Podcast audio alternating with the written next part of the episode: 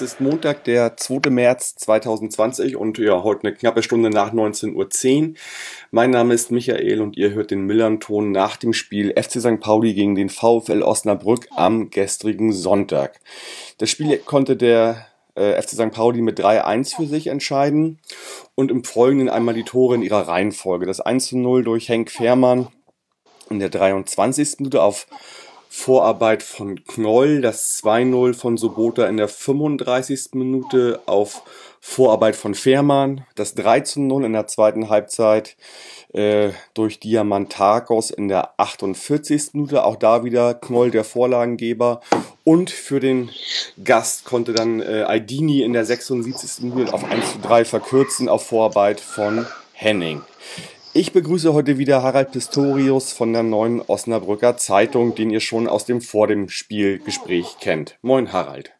Hallo Michael, hallo nach Hamburg und Glückwunsch an FC St. Pauli zu dem verdienten Sieg. Ja, vielen Dank. Äh, ja, äh, fand ich auch verdient, kommen wir gleich zu. Erstmal vorab würde ich gerne fragen, ähm, dein Aufenthalt in Hamburg, du warst ja sozusagen längere Zeit jetzt, äh, oder ja, nicht in Hamburg, weil ihr ja nicht in der Liga wart.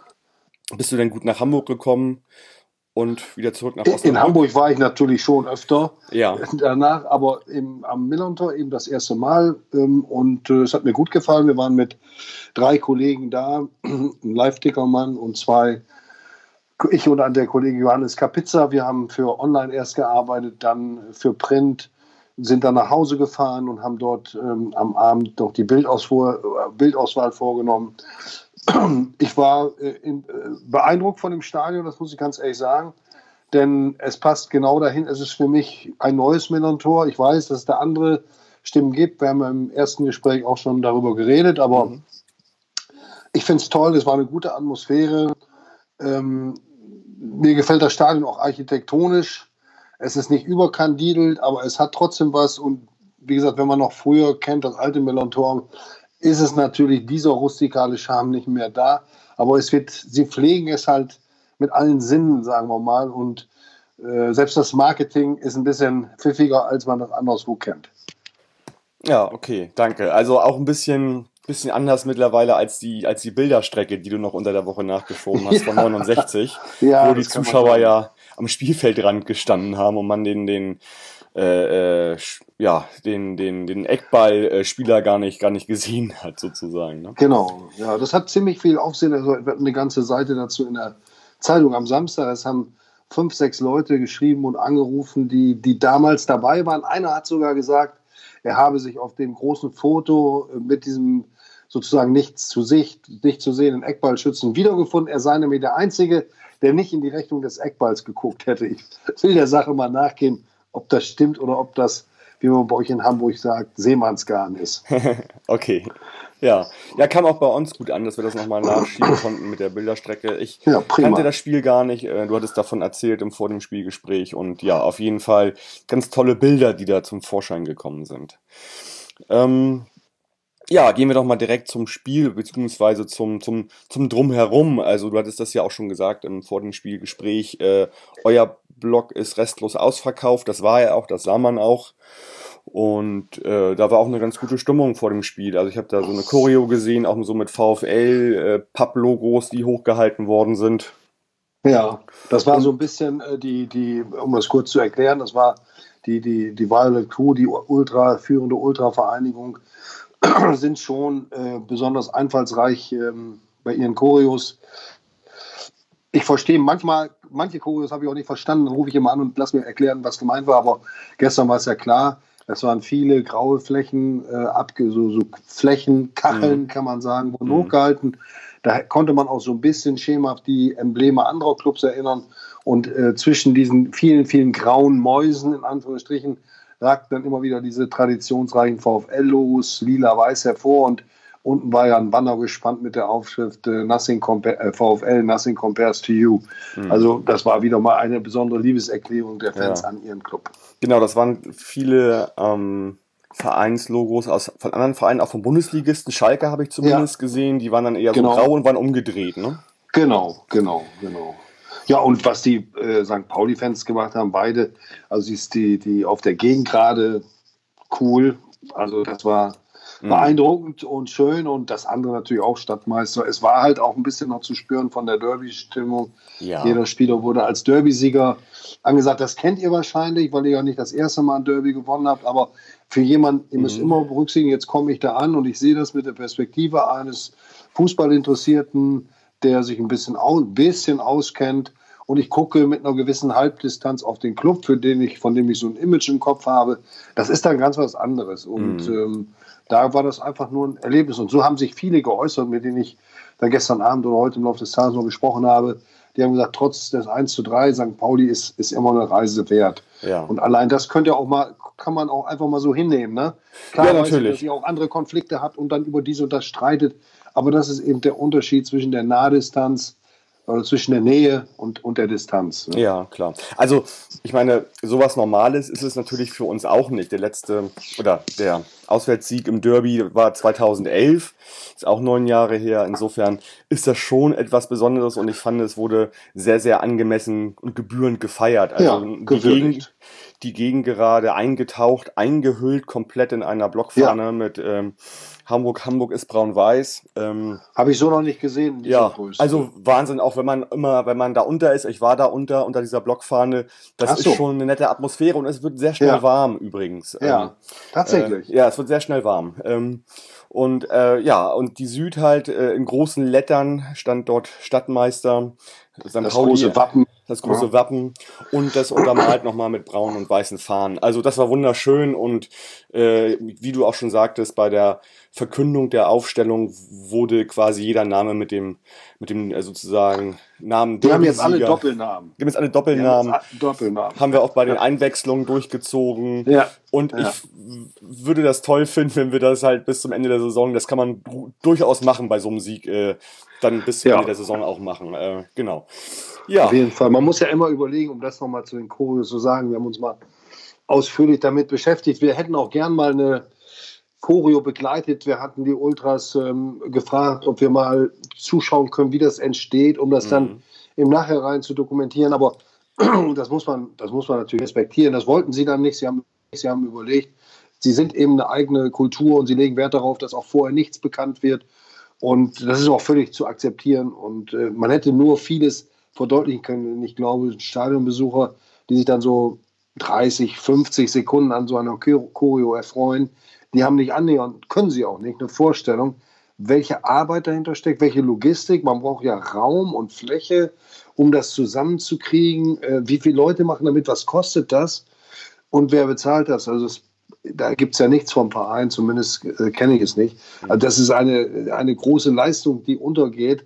Und äh, man schimpft ja auch viel über die Ultras, manchmal auch zu Recht.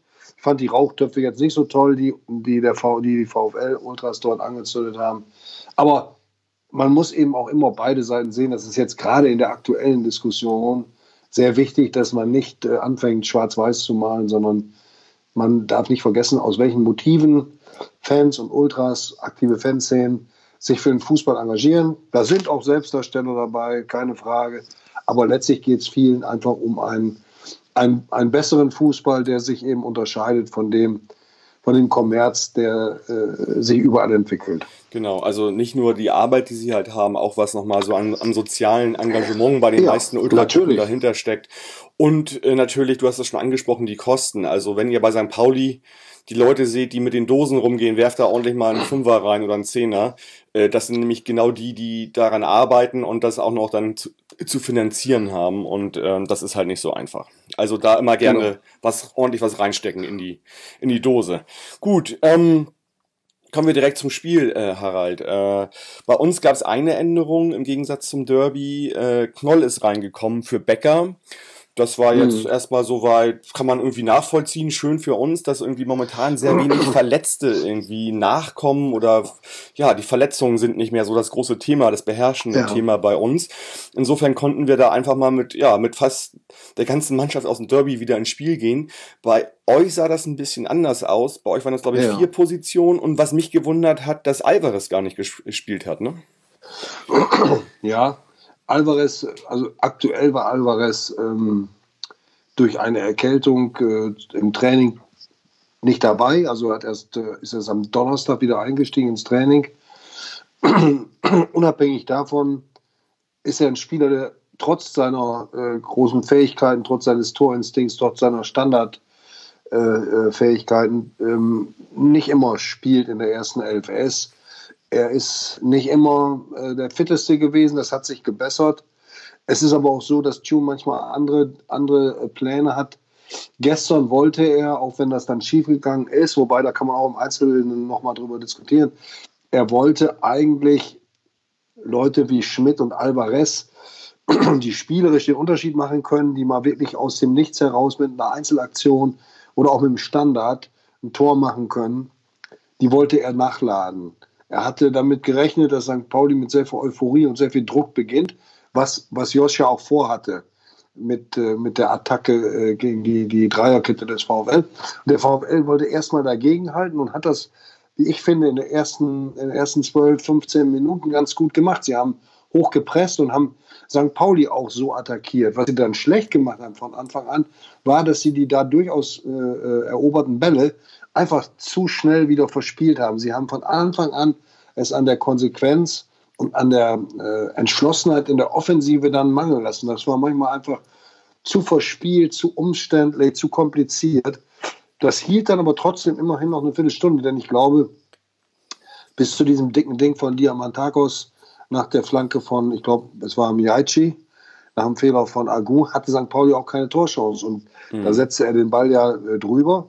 Genau. Also da lief es ganz gut. Ich habe zwar im Internet geschrieben von einer desolaten ersten Halbzeit, aber die ersten 10, 15 Minuten musste man noch ein bisschen ausklammern. Da war ich eigentlich zufrieden. Okay, also mir ist es auch aufgefallen, dass halt beide Mannschaften relativ hoch gepresst haben in der, in der Anfangszeit. Ja, ja. Also bei euch ist mir das auch sehr aufgefallen. Äh, ich glaube auch, also wir haben ja unseren Taktikexperten Tim, ich weiß nicht, ob du schon von dem schon mal Beiträge gelesen hast, der hat halt eine ausführliche Taktikanalyse gemacht zu dem Spiel, das verlinke ich nachher auch nochmal. Äh, ja. Das, um das alles nachzuvollziehen, was er da geschrieben hat, bin ich natürlich überhaupt nicht befähigt zu, äh, weil das wirklich höchst komplex ist.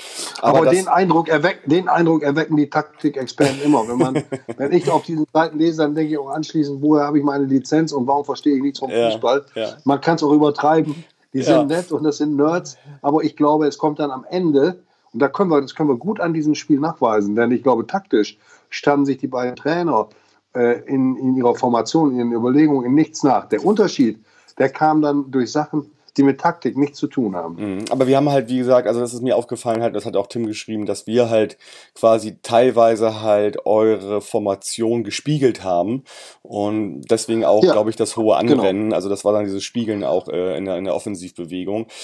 Wie auch ja. immer, möchte ich jetzt nicht zu doll drauf eingehen, weil alles, was ich da sage, könnte unter Umständen falsch sein. Insofern verlinke ich das lieber.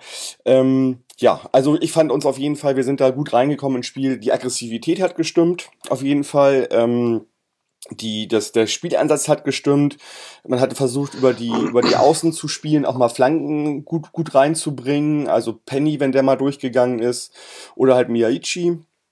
Und ähm, das sah, also das war generell ein gutes Spiel, fand ich. Also es hat Spaß gemacht, dieses Spiel zu gucken. Ähm, ja, äh, ja, im Prinzip war das dann eine Ecke tatsächlich, äh, die, die zum 1 zu 0 geführt hat. Äh, da war der Ball lange ja. in der Luft. Ich glaube, das könnte man anders verteidigen wahrscheinlich. Wie hast du das gesehen? Hm, ja, kann man vielleicht. Äh, man kann vielleicht auch den, den, äh, den, die Szene vorher, die zur Ecke führt, als sich Verman da so äh, mit seiner ganzen Entschlossenheit und Wucht durchsetzt und mit einem Schuss im Fallen noch eine Ecke erzwingt.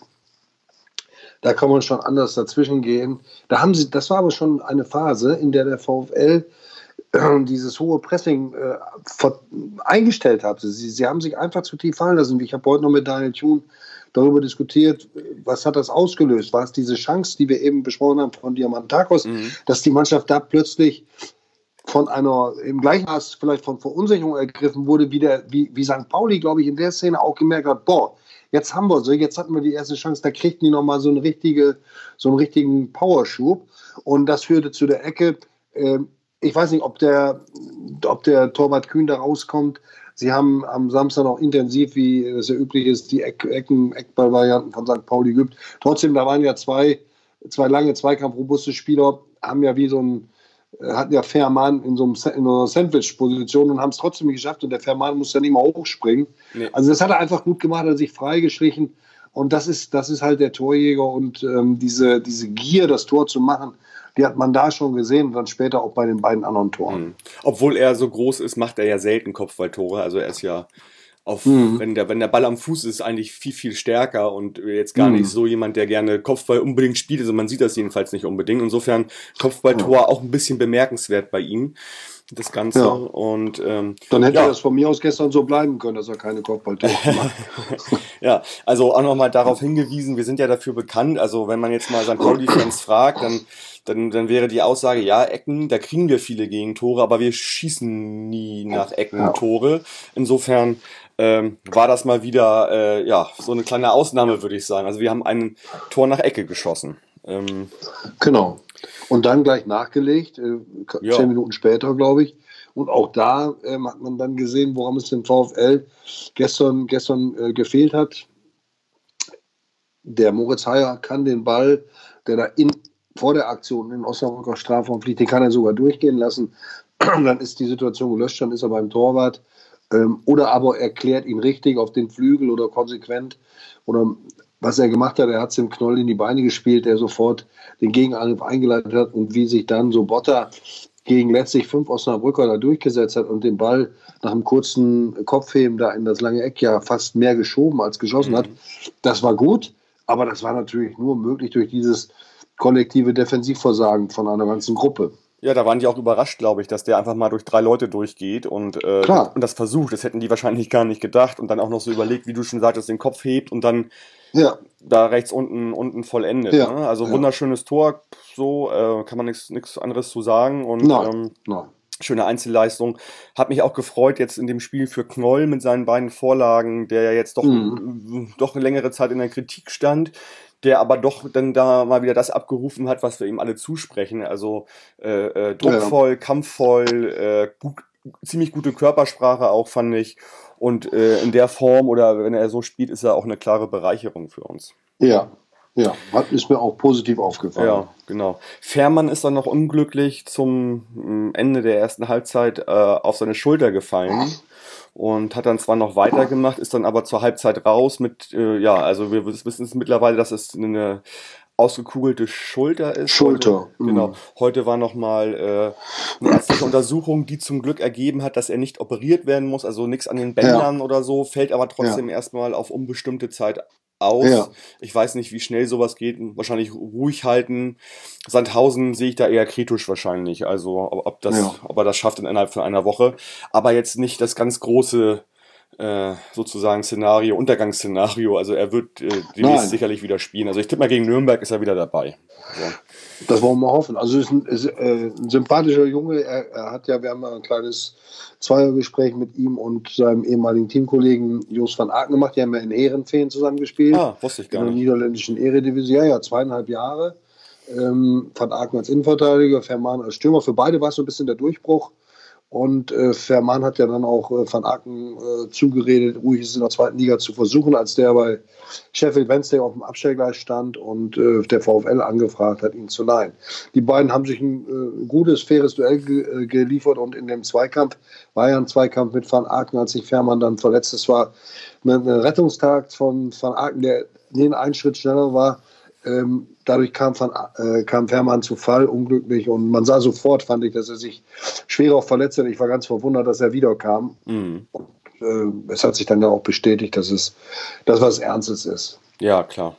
Also klar, dann kommt nochmal bei so einem Spiel, hast du dann irgendwie nochmal Adrenalin drin, dann kannst du es nochmal versuchen, ja. aber da muss das jemand einschätzen, dass das wahrscheinlich eine ausgekugelte ja. Schulter ist. Und er wird es auch gemerkt ja. haben. Insofern der Wechsel natürlich ganz klar und richtig. Boris Taschi kommt rein. Äh, in der 46. hatte sich auch schon ordentlich warm gemacht in der Halbzeitpause. Da sah man halt schon, dass er nicht wiederkommt. Ne? Ähm, mhm. Genau. Und dann, ja, ähm, zweite Halbzeit. Also das, wenn ich das ja. mal sagen darf, äh, ohne dich jetzt zu unterbrechen, du bist ja der der Host, ähm, der Chef im Ring, ne? aber dass, dass, dass die Osnabrücker nach der zweiten Halbzeit nochmal ein anderes Gesicht zeigen, darauf hätte ich, hätte ich einiges verwettet, weil das haben sie immer geschafft. Das ist eine Mannschaft, die schon in der dritten Liga, hatte ich glaube ich im Vorgespräch gesagt, viele Wände Siege äh, geschafft hat und die auch in der zweiten Bundesliga wiedergekommen ist nach Rückständen in Bochum, in Darmstadt sogar in Unterzahl, in Karlsruhe in Unterzahl.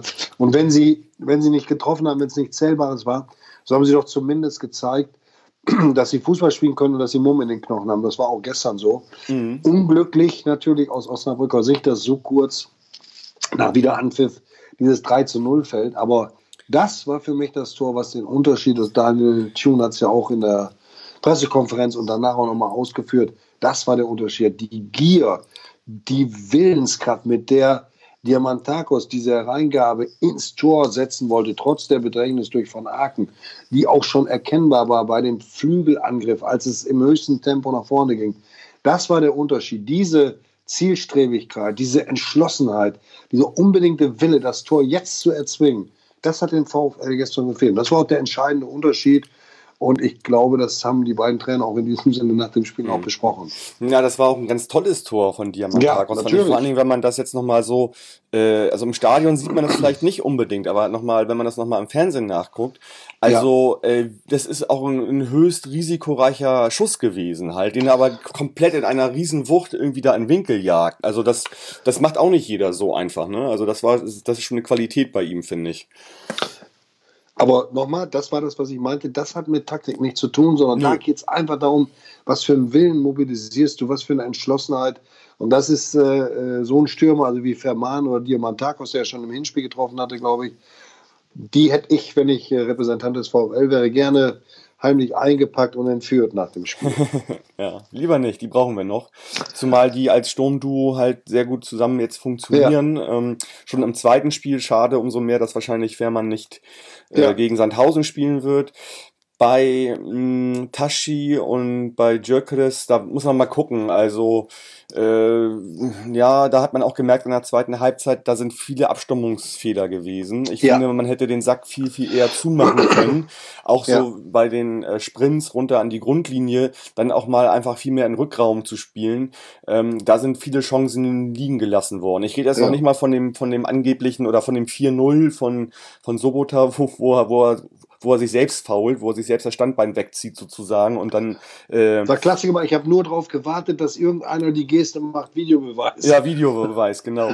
Und, und, und wir dann aber trotzdem, mal abgesehen davon, dass es Hand war, wie er im Liegen das noch reinmacht. Ja, also wenn er nicht auf die, wenn er nicht da mit der Hand draufgefallen wäre, wäre das ein geiles Tor gewesen. ja, ehrlich. natürlich, das wäre durch die, wäre um die Welt gegangen, ja. ja. Also erst, erst blamiert er sich, also so mit allem Respekt, das kann ja passieren. Ja, er, wollte, halt glaube ich, er wollte, glaube ich, einen Übersteiger so versuchen, um, um vorbeizukommen. Mhm. Das passiert dann in diesem Tempo. Also bitte blamiert, nimm das jetzt nicht zu wörtlich, aber nein, nein. und dann anschließend im Sitzen das Tor zu machen, das zeigt ja auch, wie präsent er war. Mhm wie er dieses Tor auch wollte. Und dann, also ich will nicht sagen, dass ich ihm gegönnt habe, aber äh, es war schon, es war schon so ein Moment, da hat man gesagt, naja, aber es war klares Handspiel und, und auf vernünftige äh, Weise werden sofort abgefällt. Ja, genau. Also, aber wie gesagt, wenn, wenn da schnell das, oder wenn da noch das 4-0 gefallen wäre, wäre der Sack zugewiesen. So habt, habt ihr eine richtig starke Phase gehabt, ja. ich sag mal so zwischen also auch in der Zeit, wo das Wetter übrigens total Kapriolen geschlagen hat. Ich ja, weiß nicht, wie du ja. das empfunden hast.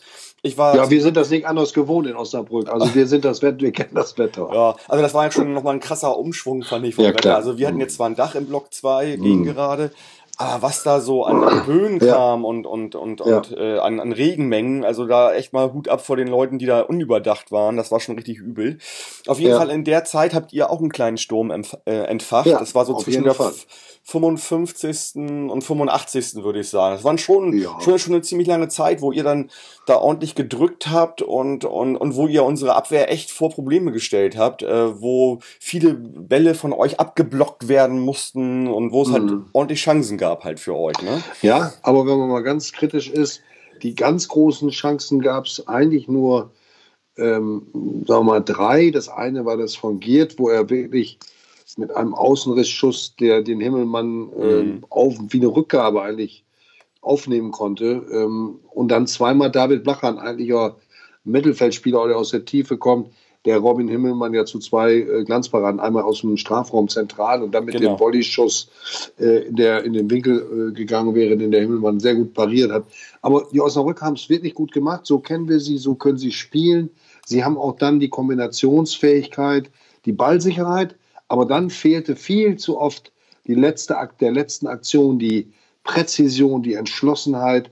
Äh, da waren auch Abschlüsse dabei von Enes Uaim, das ist ein geiler Kicker.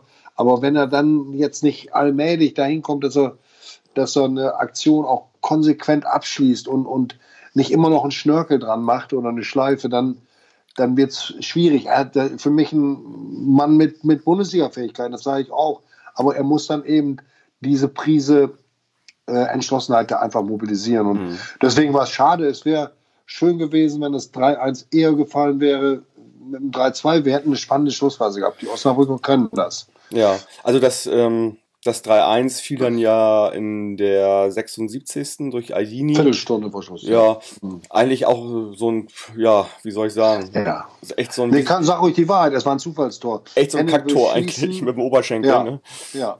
Und, ähm, und, eigentlich wird er, wenn man ehrlich ist, wird Aldini mehr angeschossen von einem abgefälschten und nicht dahin gespielten Ball. Ja. Wird er mehr angeschossen, als dass er ihn selbst über die Linie drückt. Also ich hätte als Spieler da nach dem Tor nicht gejubelt. Also ich war zu dem Zeitpunkt verdient, muss man ganz ehrlich sagen. Auf jeden ja, Fall. Ja, das ist ja was und, anderes. Und, und ich glaube sogar, vielleicht wäre noch, vielleicht sogar für euch noch sogar noch ein 2-3 verdient gewesen, weil ich glaube, dass die St. Pauli-Spieler gar nicht genau gecheckt haben, was da eigentlich gerade passiert. Was ich aber wiederum gut fand, ist, wie sie kämpferisch damit umgegangen sind. Sie sind, ja. haben sich nämlich in jeden Ball geschmissen. Klar. Und das hat auch dazu geführt, dass wir das 3-1 gewonnen haben. Insofern, man kann sich in der zweiten Liga einfach, egal wie es steht, keine Auszeit gönnen. Wir haben das erlebt in Dresden, da hat, äh, da haben wir 3-0 geführt, nachher noch 3-3 gespielt. Wir haben es gegen KSC zu Hause äh, erlebt. Da haben wir 2-0 geführt, noch 2-2 gespielt. Man darf einfach nicht nachlassen in dieser zweiten Liga, sonst hat man ja. schnell dann irgendwie das Ergebnis nachher gedreht, leider. Ne? Ja, vollkommen richtig. Ja. Also genau. das, das wär, es wäre dann äh, sicherlich nicht verdient gewesen. Es war möglich,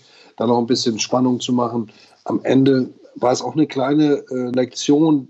Das hat der Daniel Thune auch gesagt. Das waren er hat von geilen Stürmertoren gesprochen. Das, das sagt man nicht so ohne weiteres. Und, und er hat gesagt, dass wir, dass der VfL da seine Lehren daraus ziehen muss. Denn, denn wir haben in der morgigen Ausgabe nochmal eine Analyse der Offensivspieler. Es sind nicht so viele Tore, die die, die VfL-Stürmer gemacht haben. Und letztlich brauchst du das, wenn du mal guckst. Der VfL hat jetzt ähm, in der Rückrunde von 13 Treffer kassiert und 10 davon haben am Stürmer erzielt. Also so richtige Strafraumstürmer wie, wie, wie der Dursun aus Darmstadt oder, oder Kleindienst aus hm, Heidenheim oder eben auch Ferman und äh, Diamantakos. Ne? Ja.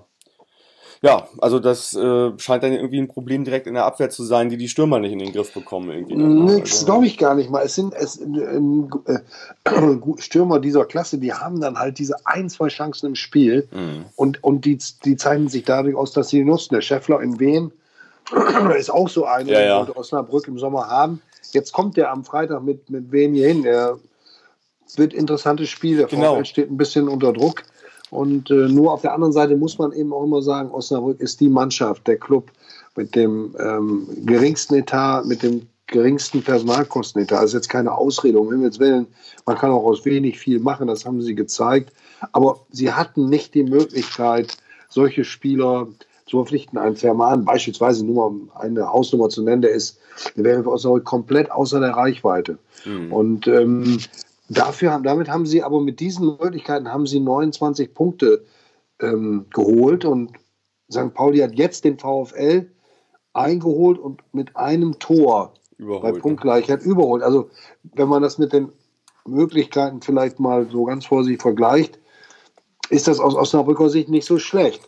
Gar keine es Frage. Ist der Trend, also. Es ist der Trend, der uns im Moment so ein bisschen besorgt, aber ich habe da großes Vertrauen in den Trainer mhm. und sein Trainerteam.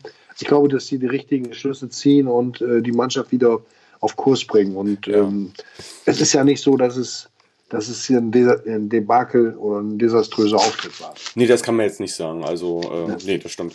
Genau, aber, aber ganz wichtiges Spiel für euch natürlich gegen Wiesbaden. Äh, Auf jeden Fall. Also, der Trend sieht jetzt so aus, ihr habt in 2020 noch kein Spiel gewonnen. Ihr habt einen Abwärtstrend. Ähm, ja. Wen kennt die ganze Saison nichts anderes als Abstiegskampf? Und ja. äh, können damit um so. Also ist schon, schon ein sehr wichtiges Spiel, was so ein bisschen in, in die Zukunft blicken lässt, ja. je nachdem, wie es ausgeht, glaube ich so, ne? Ja, natürlich, klar. Und dann kommen die natürlich mit der ganzen Macht eines Traditionsvereins, ne? natürlich, natürlich. Ähm, ja, also ja, bin ich gespannt. Nein, das war jetzt auch, sollte nicht so Ich despektierlich klingen, aber die Osnabrücker haben es ganz nett gemacht. Die haben eine tolle Aktion gemacht, der VfL, wie ich finde. Äh, Wien hat halt nur ein geringes Fanaufkommen noch dazu an einem Freitagabend. Ja, ja. Die werden alle auf die Nordtribüne gebracht und der Gästeblock, immerhin 1500 Plätze, der ist in einer Aktion an, an Fußballmannschaften, an Fußballvereine der Region verkauft worden zu günstigen Tarifen und ist pickepacke voll. Also Ja, ja, da okay. wird aus der Gästekurve noch mal ein paar Phonstärken dazukommen. Ja, gute Idee, das so zu vermarkten dann. Ähm, genau. Ja. Ja, ähm, nochmal so zum Abschluss. Du hattest mir von erzählt, also wir hatten ja nochmal über diese Bilderstrecke auch gesprochen von, Ja. von 69. Du hattest mir erzählt, ihr habt heute noch eine Podcast-Folge aufgenommen, eine aktuelle, ne? Fürs Brückengeflüster. Ja, wir haben einen, ähm, einen Spieler des VfL Osnabrück, ein, ein, äh, eine Legende für Osnabrücker Verhältnisse, Walter Wiete. Der, ist, der wird morgen, also am Dienstag 80. Und ähm, der war heute bei uns im, im Podcast zusammen mit einem Teamkollegen und einem Fan, wie wir das immer machen. Wir kennen uns natürlich im Laufe der Jahre, obwohl ich über ihn selbst nicht mehr geschrieben habe, da uns trennen halt ein paar Jährchen. Aber er ist ein ganz äh, ein herzensguter Mensch. Ich will eine Anekdote erzählen, aber dann ist auch Schluss damit. Er war auch für uns Jungs, als ich damals beim VfL zugeschaut habe, so der, deshalb ein Idol, weil er so spielte, wie wir uns das auch vorstellten. Die Außenlinie als Offensivverteidiger rauf und runter gefegt. Immer höchster Einsatz, gegrätscht, am liebsten bei nassem Wetter oder nassem Rasen. Und äh, Tore erzielt auch als Verteidiger und vorbereitet. So ein richtiger Spieler, der ein Publikum, wie ihr das in St. Pauli habt oder wir in Osnabrück, äh, auch sofort mitreißt. Und damals war das alles ja noch äh, nahbarer. Wir haben dann beim Training zugeguckt äh, in den Ferien. Da durften die im Stadion trainieren. Da haben wir hinter den Toren gesessen und bei einer Trainingseinheit, Walter Wiete hatte einen besonders strammen Schuss, da zog er ab, verfehlte das Tor und traf einen meiner Kumpels äh, mit dem Ball am Kopf. Und der knickte natürlich wie, von der, wie vom Wasserwerfer gefällt, knickte der um und ähm, Walter lief dann hin und kümmerte sich um den, nahm ihn mit in die Kabine, gab ihm Autogramme, kümmerte sich. Das war natürlich der Held unserer, unserer Clique, ne? ist doch klar, Mhm. mit in der VfL-Kabine. Und dann sind wir am nächsten Tag wieder zum Training, habe ich mich mit Absicht neben das Tor gesetzt, äh, in der Hoffnung, dass Walter Wiete wieder verzieht und mich am Kopf trifft. Aber es ist nicht passiert. Dann haben wir uns aber später kennengelernt, als ich Journalist wurde. Und es war wieder ein toller Podcast. Er hat nette Anekdoten erzählt, flotte Sprüche. Ähm, Und ähm, ja, wer, wer so ein bisschen alte Fußballzeiten mag, der kann zumindest mal reinhören. Würde mich freuen. Ja, alles klar, Herr Reit. Ja, ansonsten würde ich sagen, sind wir durch mit dem Spiel für heute. Wir haben alles Ja. ähm, besprochen. Ich wünsche euch viel Erfolg gegen, gegen Wien Wiesbaden. Und dann schauen wir mal, Danke. ob wir in der nächsten Saison vielleicht wieder sprechen können, wenn, wenn dann beide Vereine die Liga auch halten. Und Ja, da gibt es noch viele andere, da gebe ich dir einen schönen Tipp. Da gibt es so sicherlich ein paar, die das genauso gut oder vielleicht besser machen als ich. Ja. Bestimmt besser. Ja, also wir, äh, wir, wir leben ja auch davon, dass wir immer immer wieder mit neuen Menschen sprechen. Das Genau. finden wir auch toll. Und das hat sich jetzt mit dir ja auch so gut ergeben, dass wir mal wieder einen neuen Gesprächspartner hatten. Und insofern schauen wir mal, wie wir das machen. Und äh, wenn ich mal wieder jemand Neues brauche, frage ich dich einfach. Du bist ja gut vernetzt in Osnabrück. Auf jeden Fall. Ich freue mich auch, mir hat Spaß gemacht. Ja, dass ich dem FC St. Pauli alles Gute wünsche. Das, das weißt du inzwischen. Das ist nicht nur, weil ich jetzt im Podcast war, sondern generell. Ja, ähm, mein. Freund Butsche Rosenfeld, ich grüße dich besonders herzlich. Mit dem haben wir gestern noch gefachsimpelt. Und das war auch schön, ihn mal wieder zu sehen. Und wir haben uns auch für die nächste Saison schon verabredet. ja gut, dann, dann hoffen wir mal, dass das auch so klappt. Und dann danke ich dir auf jeden Fall für die beiden Gespräche und ja, wünsche dir auch alles Gute erstmal noch für die, für die restliche Saison.